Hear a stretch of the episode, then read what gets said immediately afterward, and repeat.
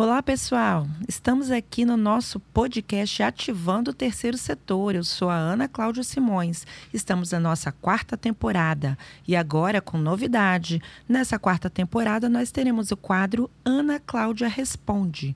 Recebemos 29 dúvidas e temas de entidades sem fins lucrativos e vamos estar aqui a cada programa debatendo, explicando e dando exemplos práticos em cada uma dessas dúvidas.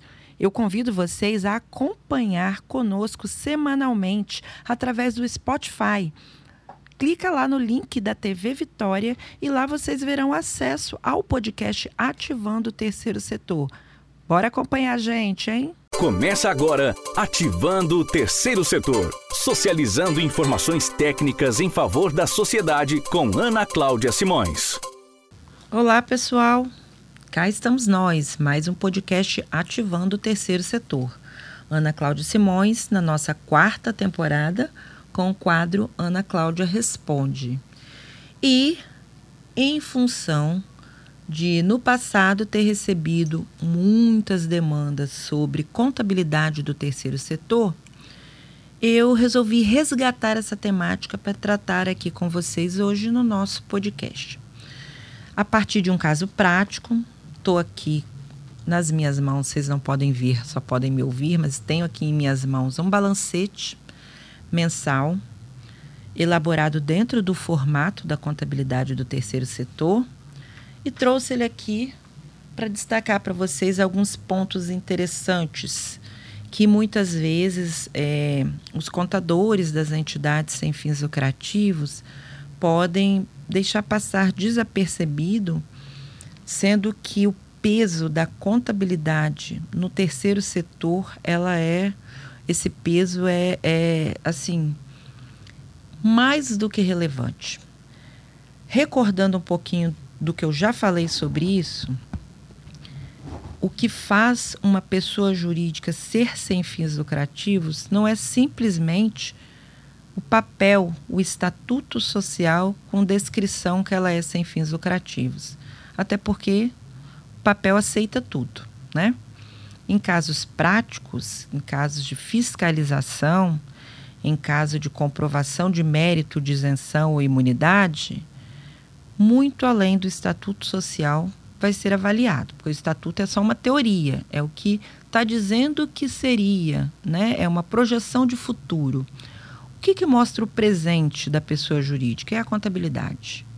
E é na contabilidade que todos os fiscais, sejam eles de quaisquer áreas, ou até mesmo financiadores que tenham que fazer uma boa peneira para escolher projetos para apoiar, é na contabilidade que estarão as respostas, porque ali é que é o instrumento legal, juridicamente válido, formal que demonstra o quanto entrou de, de recurso, da onde veio esse recurso, em que foi gasto esse recurso, quanto que eventualmente sobrou de superávit ou quanto déficit deu, para onde foi revertido esse superávit, que tipos de projeto foram realizados, é, é ali, na contabilidade.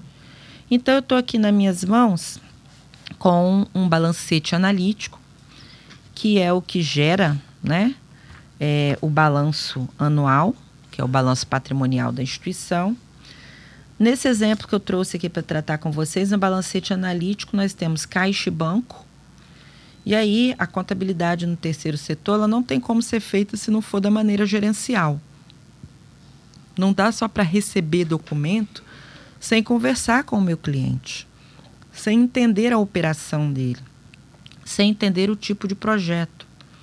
E ele tem que entender que quando ele me diz que tem dinheiro em caixa, quando ele me dá recibos de entrada e de saída de pagamentos em espécie e que gera um saldo, como é o caso do que eu estou vendo aqui, que quer dizer que dentro da instituição, em algum lugar, tem um cofre.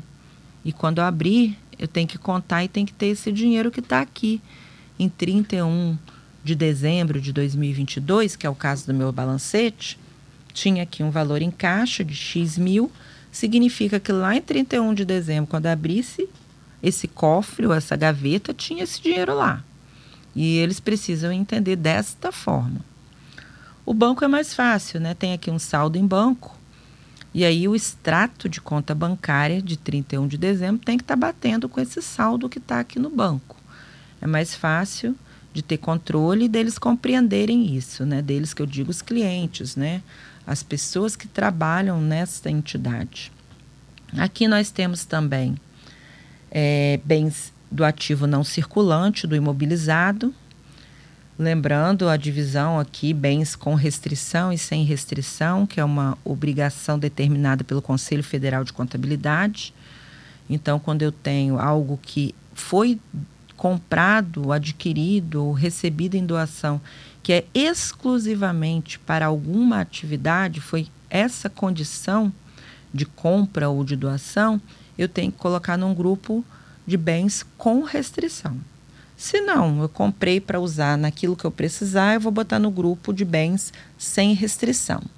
Aqui no caso, nós temos móveis e utensílios, máquinas e equipamentos, instrumentos musicais. E como é que compõe esse valor que está aqui como saldo em 31 de dezembro? De duas formas. Ou eu tenho a nota fiscal de compra, e aí o contador contabilizou essa nota, ou se é um bem que foi recebido em doação, tem que ter aí o recibo da doação com a descrição desse bem e aí vai se buscar o valor de mercado, de acordo com o ano, o tempo de uso dele. Hoje a gente acha esses valores de referência, né, de bens usados na internet. Então você busca, printa, salva a comprovação da onde você tirou essa fonte do valor e vai lançar já que tem imobilizado, tem depreciação, né? Não existe imobilizado sem ter depreciação, que é o desgaste natural pelo uso. E aí os contadores que fazem esse cálculo, que existe lá uma regra contábil, uma regra fiscal dizendo cada tipo de bem, qual o percentual de desgaste por ano, né? Qual o percentual de desgaste por mês. O contador tem que fazer esse cálculo. Então aqui neste balancete que eu estou em mãos, nós temos ativo caixa, banco, bens imobilizado e depreciação. Aí já começa o passivo. O passivo são as obrigações que a instituição tinha em 31 de dezembro de 2022, no caso aqui desse balancete. Tinha aqui fornecedores de mercadorias e serviços, mas estava zerado, ou seja, né, não tinha saldo a pagar no ano seguinte, está zerado. Tem aqui empréstimos e financiamentos do presidente, contrato de mútuo. É muito comum né, a instituição, às vezes, não ter recurso para pagar uma conta fixa necessária e o presidente emprestar esse dinheiro para quando é, tiver recurso à associação devolver. Mas se é um empréstimo, se vai pegar de volta, tem que ter o contrato de mútuo. Tem que ser contabilizado como empréstimo. E é isso que estou vendo aqui. Obrigações trabalhistas, eu tenho aqui INSS sobre RPA, porque está né, tá provisionando no mês para pagar no mês seguinte. Aqui tem INSS a recolher, porque se tinha RPA, além de pagar os 20% que a própria pessoa jurídica deve, ela retém 11% do prestador de serviço, então também tinha aqui INSS a recolher. E de obrigações no passivo eram só essas. Depois já vem aí o patrimônio líquido com patrimônio social dentro. Então, é, ativo e passivo, tranquilo, estão bem distribuídos e, e corretos de acordo com a norma contábil. Aí já começam as contas de resultado que tem que ter no balancete. Custos, despesas e receitas, né? Vejo aqui custos com projetos, ok, tem um projeto aqui em execução, então, tem aqui o valor do custo do que já foi feito desse projeto, já foi gasto com ele. Dentro ainda de custos e despesas, aí já tem as contas que a gente chama de contas é, que equivalem a contas de compensação, né? elas entram a despesa e custo, desculpa, e receita, ou seja, elas não modificam o valor do patrimônio e nem o valor do resultado, que elas são contas para simples registro, o que? Serviços voluntários, e aí tem aqui gestão voluntária, então Está contabilizado aqui o valor que o mercado cobra e que a instituição ganhou de serviço voluntário. Ou seja, se não fosse esse voluntário, tinha que ter dinheiro para pagar. E aqui no caso, ó, no ano de 2022, no balancete que eu estou aqui, é 73, 75 mil reais. Tá vendo? Então, o que, que o contador faz? Ele estima de acordo com o mercado, como eu disse, na internet tem valor de tudo. Ah, tem lá um diretor. Um diretor numa empresa, quanto ganha? Ah, tem um tesoureiro. Um tesoureiro numa empresa, quanto ganha? Na entidade sem fins lucrativos, eles estão como voluntários. Não significa que o trabalho deles não tem esse valor. Só que eles, por acordo como voluntário, por trabalhar em entidades sem fins lucrativos, não estão cobrando. Então, esse valor, a contabilidade, através do Conselho Federal de Contabilidade, determina que seja estimado, mensurado e contabilizado. A mesma coisa com a renúncia fiscal. O que é a renúncia fiscal? Entidades sem fins lucrativos não paga determinados tributos, mesmo tendo receita. Empresa não. Tem receita, vai pagar tributos. Por exemplo, se for prestador de serviço, vai pagar PIS, faturamento, COFINS, vai pagar ISS, vai pagar imposto de renda e contribuição social, vai pagar o simples, né? Depende da. Se for empresa. Quando é entidade sem fins lucrativos, o dinheiro entra, mas não é tributado por esses tributos que eu acabei de falar de empresas. O que, que a legislação contábil diz? Calcule o que não está sendo pago e registre como renúncia fiscal, para ficar formalizado quanto você não está pagando de imposto, porque o governo abriu mão por você estar fazendo atividades do terceiro setor. Por você estar prestando serviços que eminentemente seriam obrigações do governo. E como você está me ajudando, você, entidade, eu não estou te cobrando esse tributo. É o tributo que eu estou abrindo mão para que você utilize para fazer os projetos que eu deveria estar tá fazendo. A renúncia fiscal é isso. Então, aqui também está contabilizado no balancete a renúncia fiscal, receita e despesa. E aqui começa a divisão detalhada das receitas. Temos aqui receitas que recebeu para execução de projetos, ok. Doações de pessoa jurídica, doações de pessoas físicas, valores que recebeu da comunidade por é, locação de campo de futebol, locação de espaço comunitário. Então, todas as receitas estão bem detalhadas aqui nesse balancete e são despesas que são normais de aparecer em quaisquer balancetes de entidades sem fins lucrativos. Depois do balancete mensal, eu tenho aqui em mãos o balanço patrimonial, que, de maneira sintética, ou seja, resumido por total, demonstra ativo e passivo, ano atual e ano anterior Aí aparecem aqui aquelas mesmas contas do balancete, só que o balancete vem trazendo detalhamento. O balanço não, ele resume, coloca o nome das contas e o total do ano. Tenho aqui também a outra demonstração obrigatória, que é a demonstração do resultado do exercício, que é do superávit ou déficit, né? Que também é um resumo objetivo de algumas contas que estão detalhadas no balancete, tá? Além dessas demonstrações, também temos aqui demonstração do patrimônio líquido, das mutações do patrimônio líquido, que é obrigatória. Temos a demonstração de fluxo de caixa, que é obrigatória. E o que eu guardei um tempinho maior aqui para falar, porque é muito, muito, muito importante, são as notas explicativas ao balanço. Por que, que essa nota explicativa é tão importante? Porque ela explica, ela precisa explicar a leigos aquilo que é muito técnico e que a linguagem não é acessível para todo mundo no balanço. Então a nota explicativa ela tem que ser lida e compreendida por todos que estão trabalhando na entidade sem fins lucrativos, doando para as entidades sem fins lucrativos, sendo atendidos pelas entidades sem fins lucrativos. Ela é um documento que, como o próprio nome diz, explica o que está de uma maneira mais técnica, mais rebuscada dentro dos demonstrativos contábeis. Toda nota explicativa tem um padrão para seguir que está previsto também lá pelo Conselho Federal de Contabilidade, tá, gente? Então ela começa dizendo é, o que, que faz essa entidade sem fins lucrativos, quando que ela foi constituída, se ela está regular, né? Como é o mandato dela de diretoria normalmente quanto tempo é, é quais são os é, como é que eu digo, detalhamento dos objetivos, que tipo de trabalhos, né?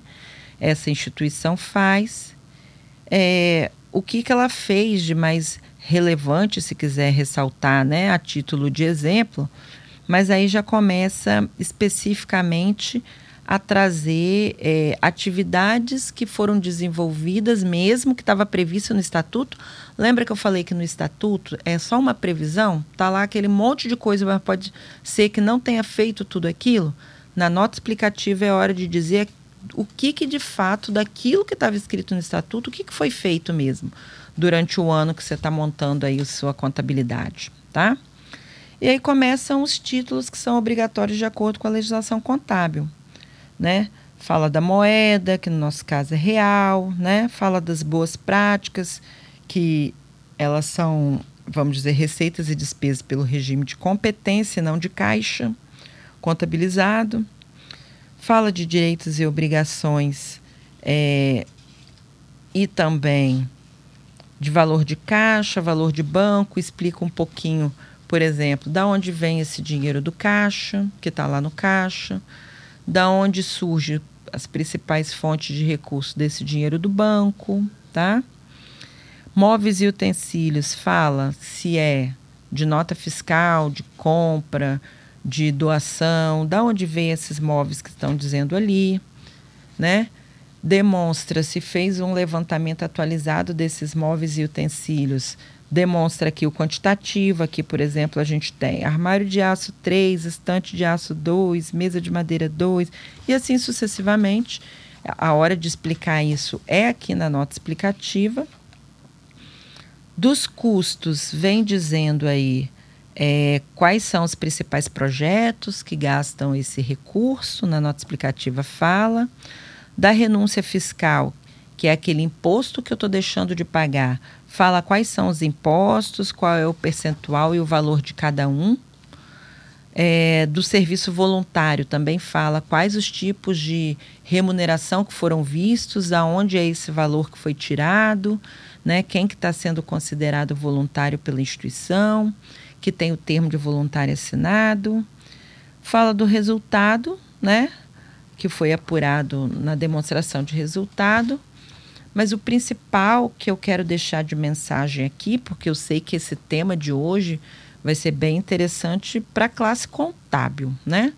Mas é, eu estou falando aqui para quem contrata os contadores ou até tem um contador como voluntário precisam existir esses demonstrativos que eu estou falando aqui. Não é uma escolha, nem é excesso do contador que fez essa contabilidade, não. Tem que ter balancete, balanço, demonstração de resultado, mutação de patrimônio líquido, fluxo de caixa e nota explicativa. São seis demonstrativos. Isso vai garantir à entidade sem fins lucrativos que ela está cumprindo toda a legislação que ela pode ser fiscalizada, que não vai ter problema e que ela é transparente na execução dos serviços e do recurso que ela trabalha de terceiro, seja ele privado ou público. Tá bem, pessoal? É trabalhoso, eu sei que é.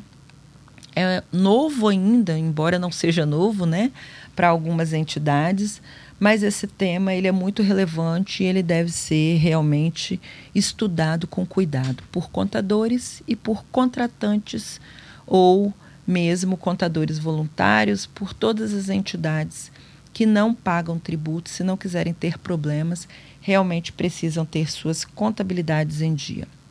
Espero ter contribuído com um pouco mais aí de conhecimento técnico e aguardo vocês no nosso próximo podcast Ativando o Terceiro Setor. Até a próxima, pessoal. Você ouviu Ativando o Terceiro Setor com Ana Cláudia Simões. Até o próximo.